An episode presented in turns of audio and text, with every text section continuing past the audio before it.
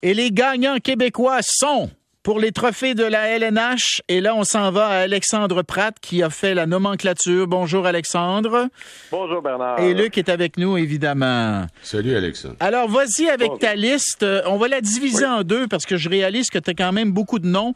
Alors, allons-y pour un premier 50% de ta liste. On va jaser un peu de ça. Puis après ça, on va, on va, on va livrer l'autre 50. Alors, vas-y, je t'écoute. Oui, donc simplement, en fait, c'est on donne les trophées de la Ligue nationale seulement à des Québécois. Alors, si c'était le cas, le trophée Calder, donc la recrue de l'année, ça reviendrait à Alexandre Carrier des Prédateurs de Nashville. Le Bill Masterton, qui est persévérance et esprit sportif à Zachary Ficali des Capitals de Washington. Le Lady Bing, ça c'est Monsieur gentilhomme de la Ligue, qui reviendrait à Frédéric Godreau, qu'on a vu hier, du Wild du Minnesota. Et euh, le Frank Selke, qui est le meilleur attaquant défensif, reviendrait à Patrice Bergeron. Des Bruins, évidemment. OK, puis continuons avec le James Norris pour le meilleur ben, défenseur. oui, James Norris, meilleur défenseur. Ça, c'est plutôt une évidence. C'est Christopher Letang euh, des Pingouins euh, de Pittsburgh. Puis si on se rend juste avant, avant la série sous Sunday, on peut y aller avec le meilleur gardien de but, Marc-André Fleury du Wild du Minnesota. OK. Euh, laisse-moi te poser la question. Dans tous ces, euh, ces noms que tu nous as donnés, il n'y en, a aucun, y en a aucun qui a vraiment une chance de gagner le, le, trophée, n'est-ce pas? Non, non, pas, pas dans ceux-là. Non, je pense pas. Euh, c'est c'est un petit peu pour s'amuser, c'est un petit peu pour, mettre euh, l'accent sur les joueurs québécois dont on parle pas nécessairement, Bernard, tout le temps pendant l'année, parce que oui, il y a des joueurs qu'on voit souvent, le Bergeron, il joue à, Boston, donc il affronte le Canadien 6, 7, 8 fois par année. Mais il y a des joueurs qui ont des super belles saisons ailleurs dans la Ligue nationale des Québécois, dont on parle une fois par année, peut-être deux, là, si on est chanceux. Donc c'est un petit peu pour mettre l'accent sur ces joueurs-là. Par contre, dans ta deuxième moitié, Là, il y en a au moins un qui a la chance de gagner le trophée pour de vrai, là. Oui, tout à fait. Donc, si on poursuit, euh, trophée Maurice Richard, ça, c'est le meilleur buteur. Là, là ça, c'est chaud. En fait, il y a trois Québécois qui peuvent encore euh, euh, prétendre au titre du meilleur Québécois. Donc, Anthony Duclair, Jonathan Huberdeau et Jonathan Marchessault, ils sont presque à égalité. Là où il y a vraiment une chance qu'un Québécois gagne un trophée, c'est le trophée Art Trust. Art Trust, ah ça, c'est le trophée remis au meilleur pointeur de la Ligue, donc celui qui fait le plus de points. Et hier, hier, Jonathan Huberdeau des Panthers de la Floride est passé en tête, en fait, des, des marqueurs de la Ligue nationale de hockey. Donc, il y a 111 points. Connor McDavid en a 110. Donc, ça va vraiment être chaud jusqu'à la fin. Et ça fait quand même longtemps qu'il n'y a pas un Québécois qui a gagné ce trophée-là. En fait, le dernier qui l'a gagné, c'est Martin Saint-Louis en 2013. C'est ça que je l'ai dit. C'est une saison écourtée, ouais. C'est une saison écourtée. En fait, euh, Saint-Louis est celui qui a gagné les deux dernières fois pour un Québécois ce trophée-là. Oui. Et, tu vois, on a des grands joueurs québécois, on dirait, qui ne connaissent pas des grosses saisons comme Dubois qui est rendu à Winnipeg. Là, mm. ça marche pas. Hein.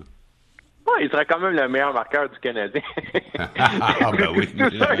oui, oui. La, la 32e équipe de la Ligue. oui, oui, c'est ça. Non, mais, non, mais il y a des joueurs qui vont très bien. revenons sur Huberdo. Présentement, là, Huberdo est en train de connaître la meilleure saison d'un joueur québécois depuis Mario Lemieux. C'est quand même pas rien. Un attaquant, là, euh, ça fait 25 ans qu'il n'y a pas un Québécois qui a été aussi productif que lui. Ça, on parle de d'Hubert élite dans la Ligue nationale. S'il est allé aux Jeux olympiques, Huberto, là, il aurait juste eu le premier trio du Canada. Donc, c'est quand même une bonne saison. Christopher Letang, 34 ans, à 34 ans, il va probablement avoir une des top 3 saisons de l'histoire de la Ligue nationale pour un joueur de son âge. Donc, il y a des joueurs qui vont plutôt bien. Puis, en fait, ce qui est intéressant, il y a vraiment un cru de vague, hein, de comme 2008-2009 à 2015-2016 à peu près. Il y avait de moins en moins de Québécois. Et là, il y a une légère progression. Donc, il y a 63 Québécois qui ont joué dans la Ligue cette année. C'est en légère progression. Il y a des années où c'était tough atteindre 50. Et il y a beaucoup de joueurs qui ont euh, un bon rôle dans leur équipe. Des joueurs qui jouent dans le top 6 ou des joueurs qui sont dans le top 4 en défensif. Donc, euh, oui, il y a de la qualité au top, mais c'est plutôt égal pour le reste. Alexandre, dans le cas de Christopher Letang, il y a beaucoup, beaucoup, beaucoup de partisans du Canadien qui rêvent qu'on va aller le chercher sur le marché des joueurs autonomes. Est-ce que c'est possible? Ben, c'est possible dans le sens où Ken Hughes, c'était son agent et qu'en effet, il devient joueur autonome et que le Canadien a comme énormément de besoins.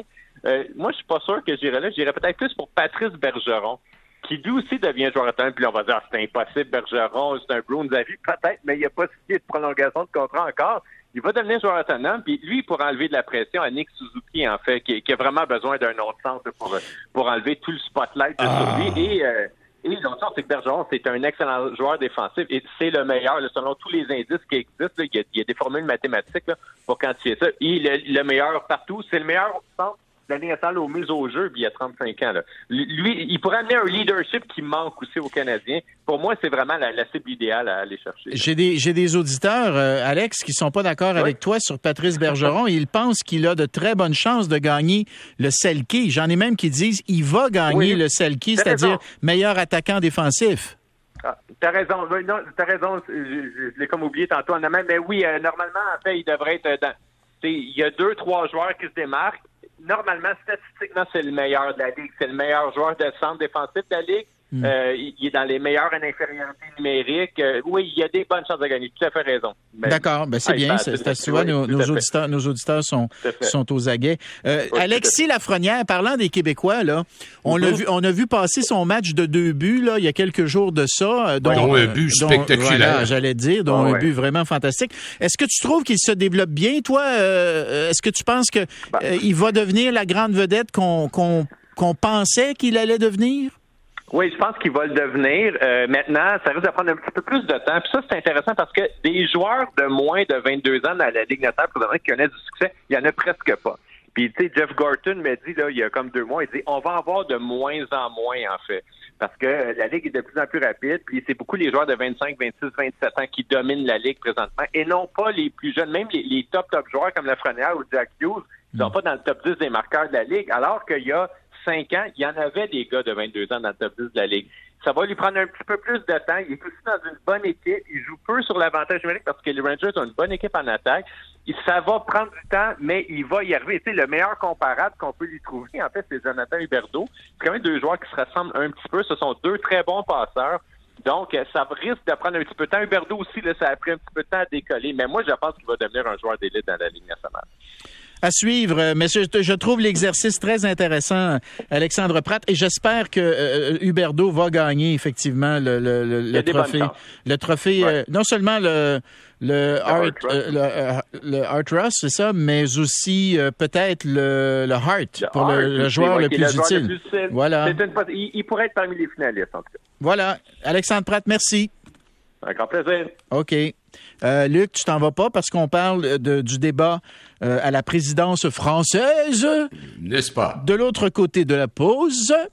Et donc, tu seras là et euh, on, va, on, va, on va discuter avec M. Camus. Il s'appelle M. Jean-Yves Camus dans un instant.